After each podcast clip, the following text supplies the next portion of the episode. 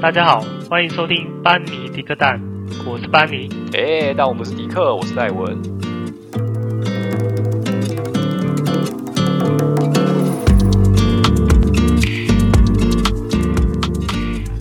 Hello，大家好。那今天呢？今天是什么主题呢？今天的主题就是只有我一个人。对，就是因为班尼又是呃有一点家事需要处理了，所以他就会比较忙，所以今天还是只有我一个人跟大家在哎用声音见面哦。那跟大家就是分享一下近况好了，不然一个人说实在的，真的也没有什么可以说啊。那第一件事情呢，就是其实我们最近又是恢复到在家上班，就是 working from home。那有一点算是身不由己啊，主要是因为算是跟确诊者有不小心去接触到哦，不过已经就是接受了 PCR 的筛检。那结果也对当然是阴性了。如果是阳性的话，也也不可能在这边跟大家说话。我应该不会去到那个隔离中心，然后去录 Podcast。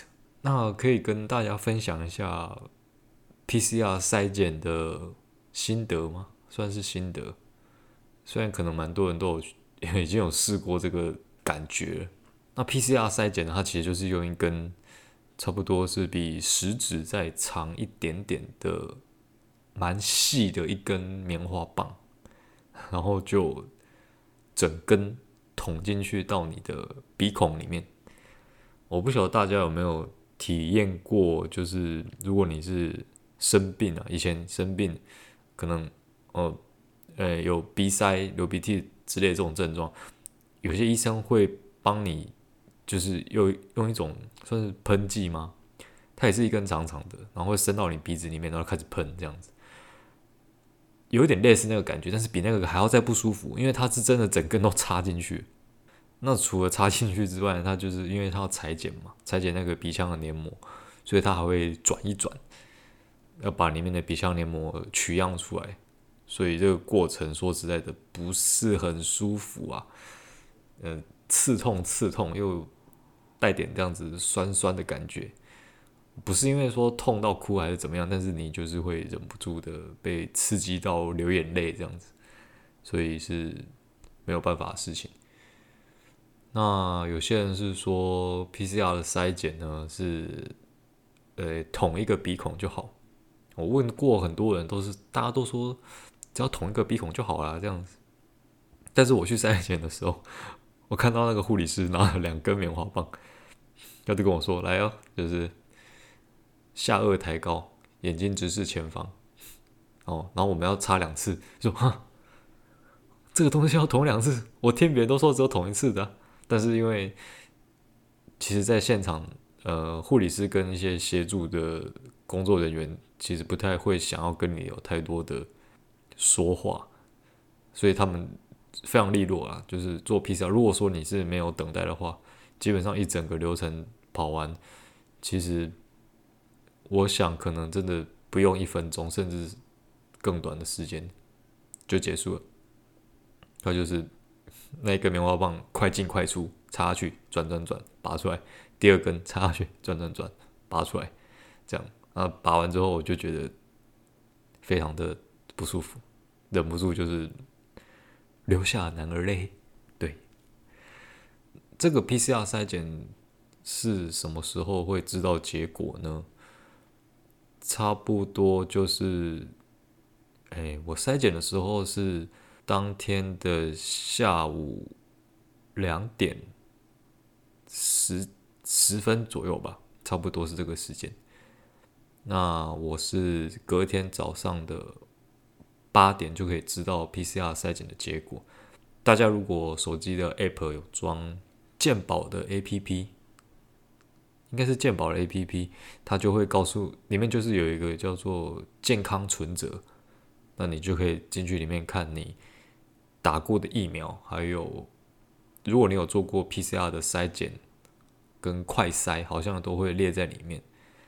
对，所以他隔天就会告诉你说，啊，你是阴性还是阳性这样子，对啊，那在等待的期间，你说不担心那是骗人的啦。虽然我自己本人是没什么症状了，但是因为无症状感染者也是不少，所以我是有点有点像考试放榜的感觉。对，但是这个是 比较严重。我本来是想说，哦，我睡一觉醒来，隔天我大概就知道我到底是阴性还是阳性了。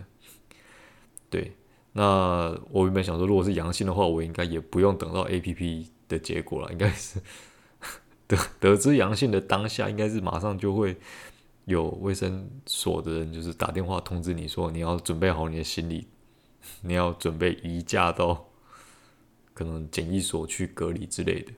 所以当天其实我睡到自然醒啊，所以我大概就知道说啊，应该没事，反正也没人把我抓走这样。那果然打开就是阴性。嗯，我个人认为啊，这个新型的 Omicron，我自己觉得啦，这个应该是挡不住的。这个疫苗的不是疫苗，这个变种病毒的传染性，我觉得非常的强。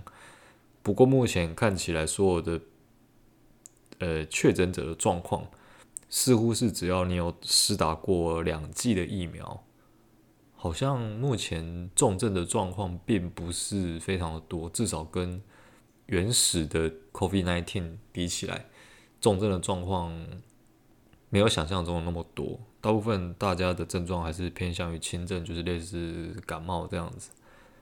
对啊，所以我认为。过度的恐慌是不太需要了，可是可以的话，还是赶快去打疫苗。我觉得这个真的比较实际一点。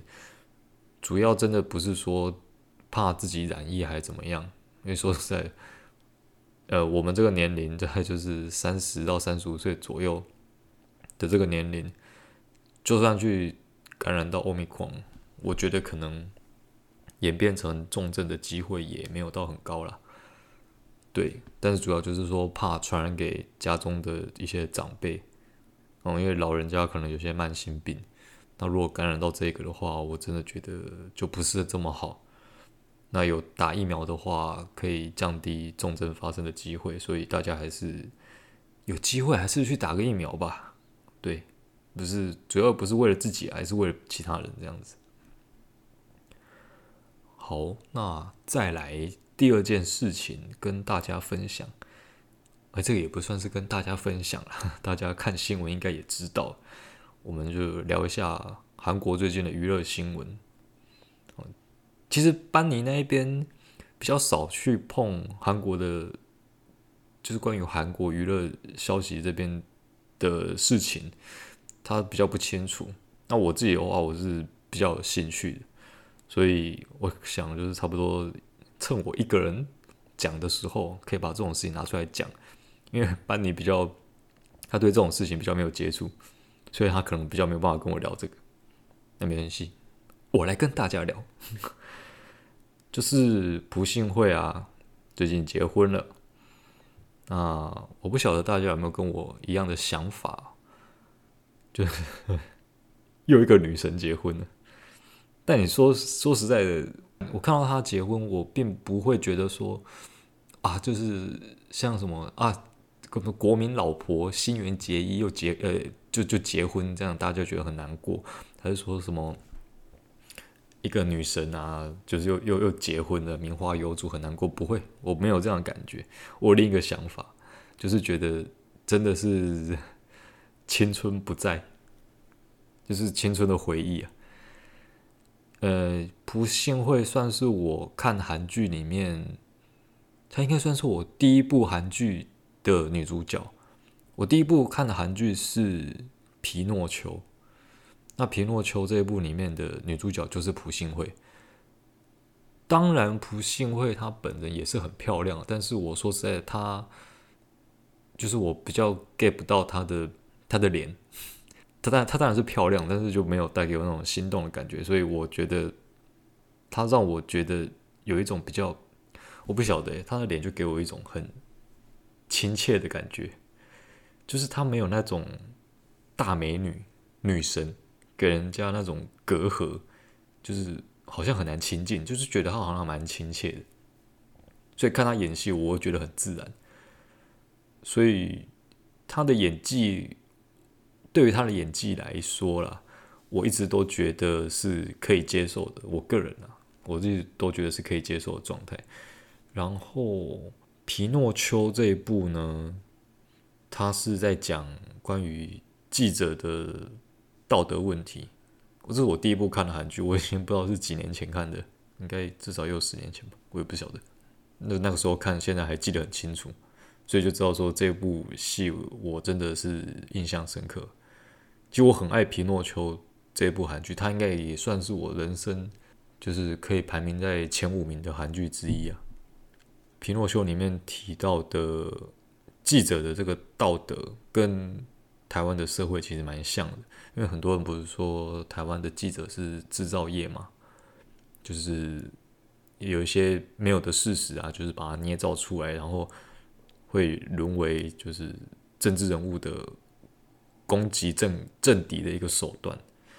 那皮诺丘的话里面有谈到这一块，就是记者他的天职、职业道德应该就是要去揭露真相。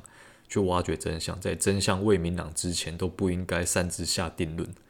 像台湾就是蛮常发生说，呃，可能某某嫌犯他可能只是还是嫌疑人而已。那新闻这边就是未审先判，就是直接说他就是杀人凶手，还是他就是就是犯人这样子。那我觉得这样都不太好，因为你很多时候台湾的记者都是。前面报道是这样子，你把他批判为一个真凶之后，事后法官还他清白了，但是你又没有继续追下去，所以大家只看到前面说哦，他是凶手，但是后面法官还他清白，你又没有报，那是不是大家只留下了一个他就是真凶的印象？那这个人的人生就是谁来负责这样子？所以我觉得是很不公平的。皮诺丘这一部虽然是蛮久的一部韩剧了，大家也可以。还是可以去看一下，我觉得真的很不错。对，那里面也有很多女生的男神，就是李钟硕，他就是也是男主角这样。但是我是男生，所以就不讲他了。再来就是七号房的礼物哦，我我其实没有特别去追朴信惠的的韩剧或是电影啊。对，我这边只是稍微做点功课，就是把他有演的，刚好我也有看过的，就把它列出来。七号房的礼物非常的感人，大家如果觉得最最近就是泪腺啊有点堵住，还是鼻子需要疏通的话，那我可以去看这一部，肯定是一把鼻涕一把眼泪。对，这一部是电影，他主要讲的是说朴信惠就是身为一个律师，他爸爸被他爸爸算是一个。有智能障碍的一个男的一个人，然后他被怀疑是性侵犯，那最后朴信惠就是为了要替他翻案，主要就是讲述这样的一个过程啊。那为什么会很感动呢？大家去看就知道了。哦，因为七号房的礼物，我真的虽然这部片已经很久，但是我不想要去爆雷，因为我觉得这蛮值得大家去。实际上去看一看一次，然后去体会一下这样子。那再来是《生命线索》这一部，算是应该是近期吧，朴信惠的电影在 Netflix 上面有上映，那大家可以去去看。它算是悬疑惊悚，主要就是说女主角她就是偶然间就是跟 跟过去的某一个女生，她就是接通的电话。她的电话可以打到过去，有点像是信号那样子，有点像是信号那样子，但是整个过程有反转，我非常推荐大家去看这一部，因为剧情的铺陈上面来讲非常的流畅，你会就是陷进去里面，身临其境。我觉得这种悬疑片啊，最重要就是气氛要带到，你要跟着女主角一起觉得很惊恐。然后跟着最后结局被反转，然后被惊讶到那样子，对，生命线索推荐给大家。再来就是哦，刚刚怎么会聊到这边来？主要是 讲说，因为朴信惠结婚了嘛，那不晓得大家知不知道新郎是谁呢？那我不知道他是谁。新郎叫做崔泰俊吗？不晓得，我也没有特别查。但是我知道他有出演过那个《看见味道的少女》这部，刚好我有看，但是我不晓得原来这个新郎有有有有出演啊。这部片其实是那个男主角是朴有天，然后女主角应该是我忘记他的名字，应该姓申吧。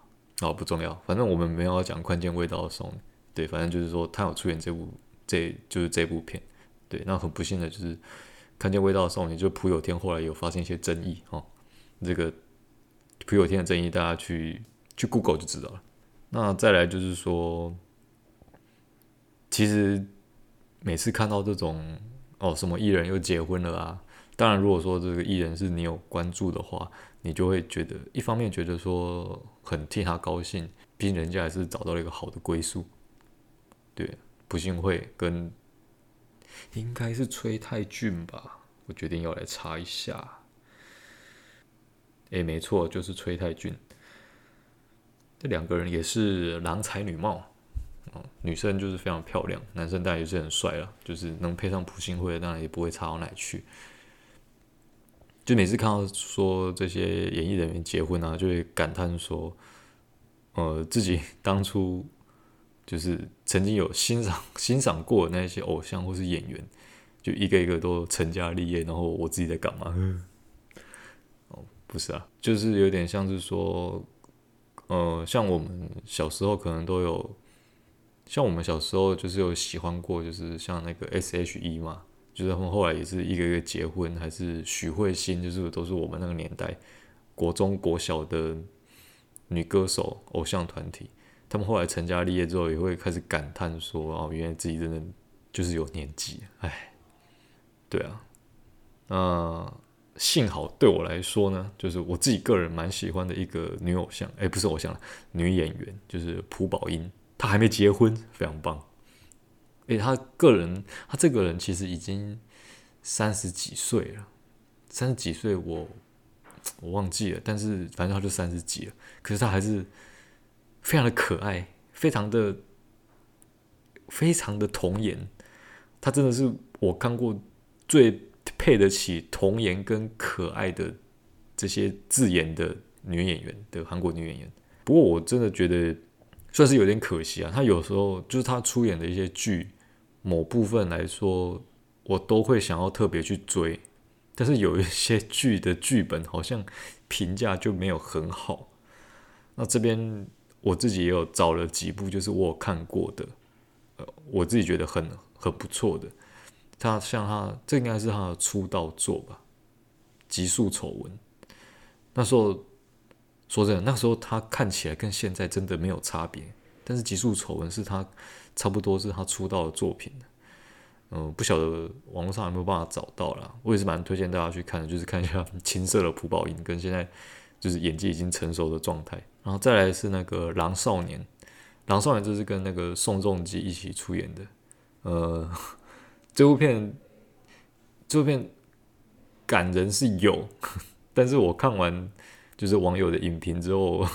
这个感动完全被抹灭掉，因为很多人都说《狼少年》的结局就是告诫我们，就是不要遗弃小动物，就爱它就不要弃养它这样子，就这样。然后再就是《我的鬼神君》哦，我真的是大推这一部，里面他跟那个男主角曹正奭之间的那个互动真的非常的甜，很棒。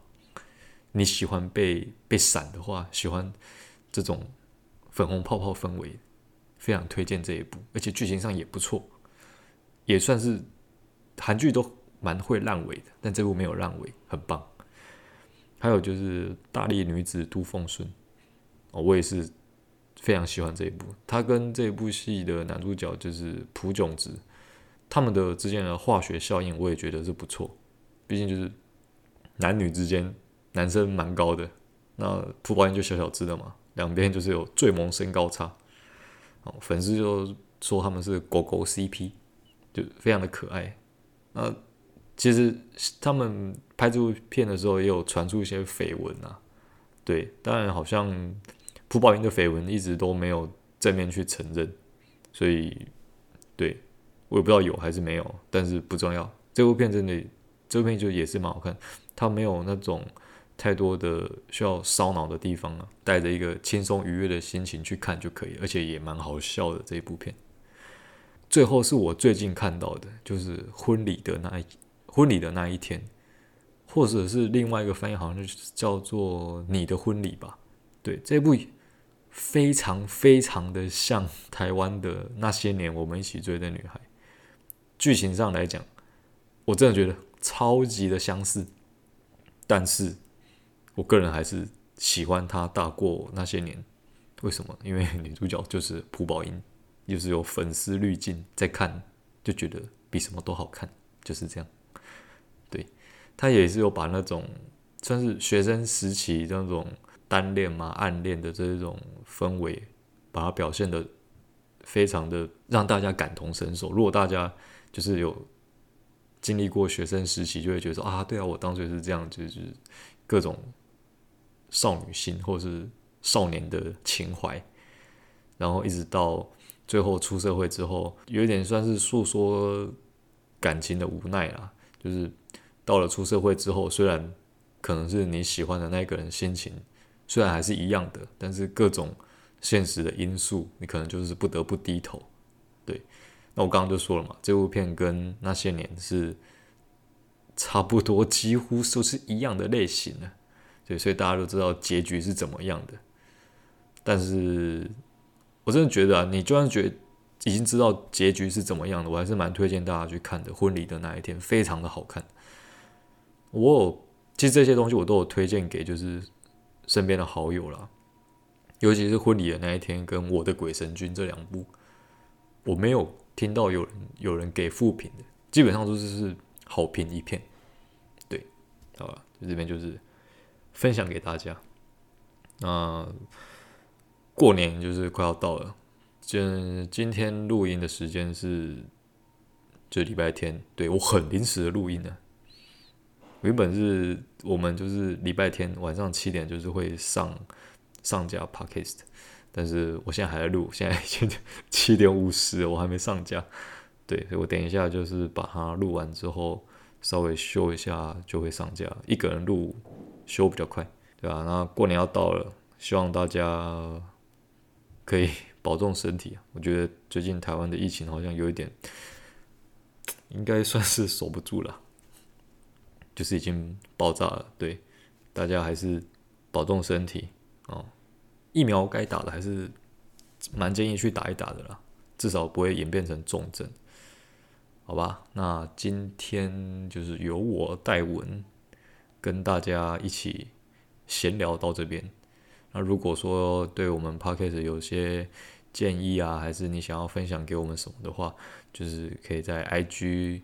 哦，可以留言给我们，还是要私讯给我们，或是 Gmail，哦，都会 Gmail 讯息在那个 Spotify、IG 上面都有，那应该是很好找了，因为我记得我都会打上去。那蛮多听众是用 Mixer Box 跟我们在收听的，那 Mr. Box 也可以留言，对，那就希望大家多多跟我们互动啦。好，那今天就说到这边了，拜拜。